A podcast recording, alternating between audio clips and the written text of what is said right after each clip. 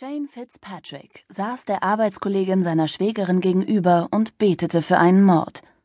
Es war nicht so, dass er ein gestörter Massenmörder war und Spaß an verstümmelten Leichen hatte. Nein, sein Beweggrund war ein anderer. Ein Mord hätte nämlich ihn, den Detective der Bostoner Mordkommission, von dem grauenvollen Date abgehalten, zu dem er eingewilligt hatte, nachdem seine Schwägerin ihm wochenlang auf den Geist gegangen war weil sie ihn mit der zuckersüßen Glory verkuppeln wollte, die ihm jetzt gerade bei Pasta gegenüber saß und geradezu verzweifelt darum bemüht war, gut auszusehen. Vermutlich hätte sie ihm sogar gefallen, da sie eine hübsche Frau mit strahlend blauen Augen und einem süßen Lächeln war, das ihm jedoch höllische Kopfschmerzen bereitete. Gekünstelte Frauen waren nun einmal nicht sein Ding.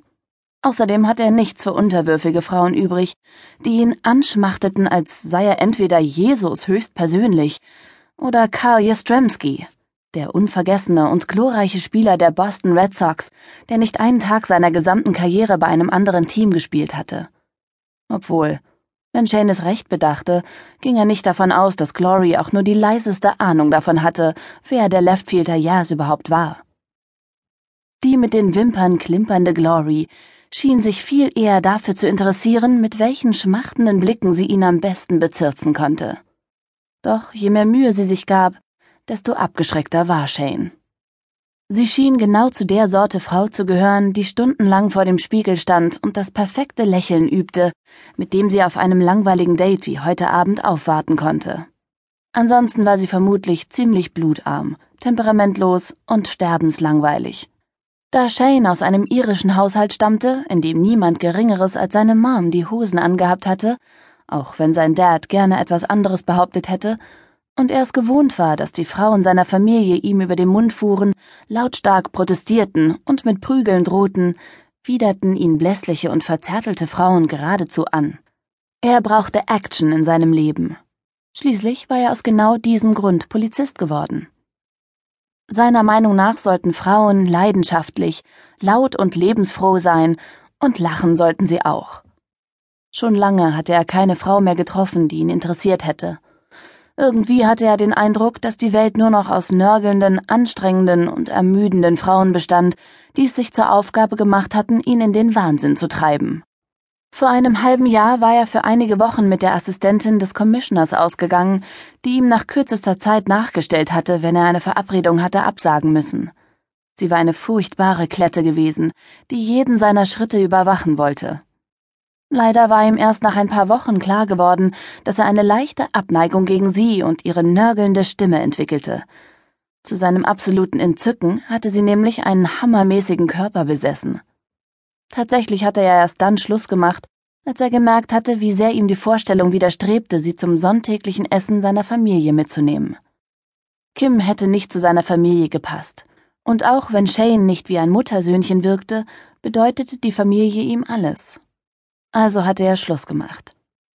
Das anschließende Gezeter und die mürrischen Blicke, die er ertragen musste, wann immer er ins Präsidium ging, waren zwar kein Zuckerschlecken, doch sehr viel besser auszuhalten, als lebenslang an ein solches Nervenbündel gekettet zu sein, das ständig schmollte, wenn ihr etwas nicht passte, und ihn regelrecht terrorisierte, wenn er nicht sofort ans Telefon ging. Natürlich besaß er nicht den beziehungsfreundlichsten Job der Welt, doch er war der Meinung, dass die richtige Frau es auch in Kauf nehmen würde, dass er mitten in der Nacht zu einem Mordfall gerufen werden könnte. Seine ganze Familie ging Jobs nach, die zeitintensiv und teilweise nicht gerade ungefährlich waren. Nicht nur er selbst war Polizist, sondern auch sein jüngerer Bruder Ryan war in den Polizeidienst eingetreten. Sein Babybruder wurde bald zwar schon 26 Jahre alt, dennoch war Shane erleichtert, dass der Kleine nicht länger Streife fuhr, sondern auf das relativ ungefährliche Betrugsdezernat befördert worden war. Ryan war ein typischer Fitzpatrick und demnach hitzköpfig, großmäulig und teilweise ein wenig unbeherrscht.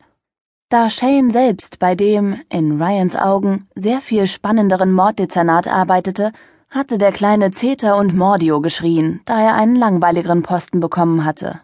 Doch neben ihrer Mom hatte auch Shane drei Kreuze gemacht, schließlich machte er sich bereits genug Sorgen um Heath und konnte es nicht gebrauchen, sich auch noch den Kopf über Ryan zu zerbrechen.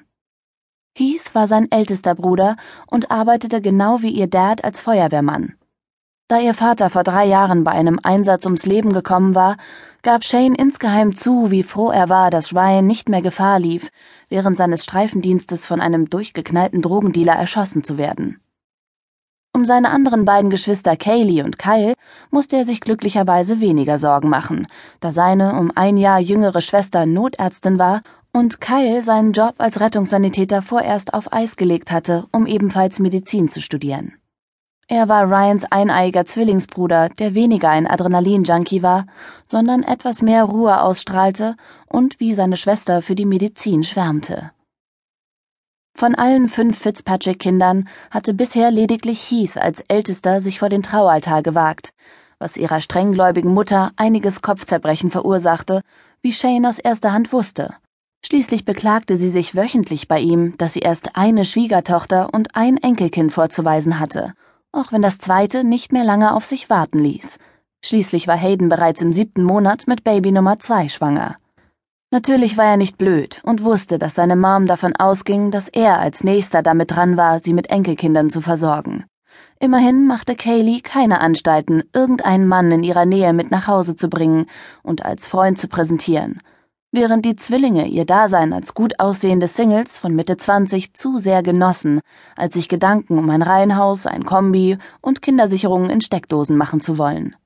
Shane dagegen war der Idee gar nicht so sehr abgeneigt, abends in ein gemütliches Heim zu kommen und seine Kinder auf den Schoß zu nehmen, um mit ihnen zu knuddeln, wie er es mit seinem Patenkind tat, wenn er seinen ältesten Bruder besuchte.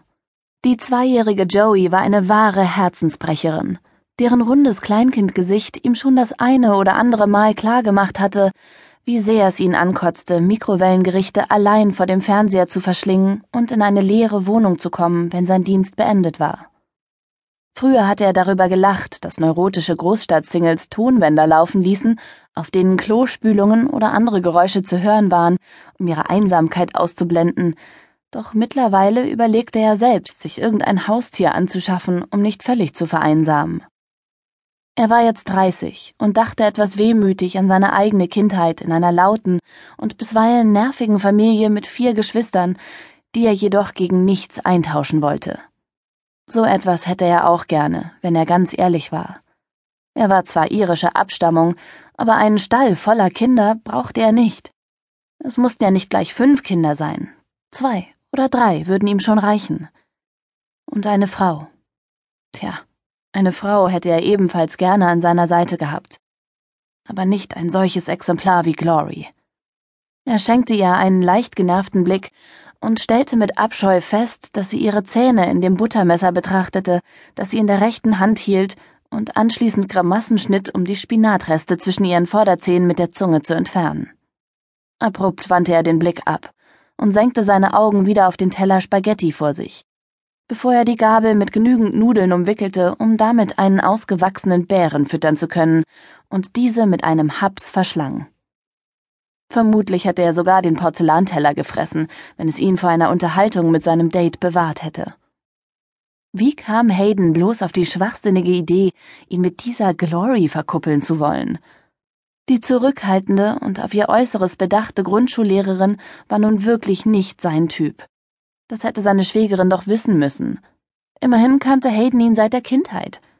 Allein die Tatsache, dass er mit seiner Meinung nicht hinter dem Berg hielt und sich vor seiner Familie oftmals über naive Frauchen lustig gemacht hatte, die sich bei ihm während seiner Zeit als Streifenpolizist mit selbstgebackenen Kuchen und in Strickpullis mit Rosenknöpfen bedankt hatten, hätte Hayden doch klar machen müssen, dass aus ihm und der süßlichen Glory niemals etwas werden konnte. Nein, er wollte eine Frau haben, mit der er sich ebenso leidenschaftlich streiten wie lieben konnte. Doch wo fand man ein solches Exemplar? Seit er mit zwölf Jahren Cassie McIntyre hinter der Kirche geküsst und mit sechzehn die Unschuld an Amber Stevenson verloren hatte, hatte es viele Frauen gegeben, mit denen er sich amüsiert hatte. Manche bezeichneten ihn als Aufreißer und Frauenhelden, was er mit einem spröden Lächeln zur Kenntnis nahm, wenn er gut gelaunt war.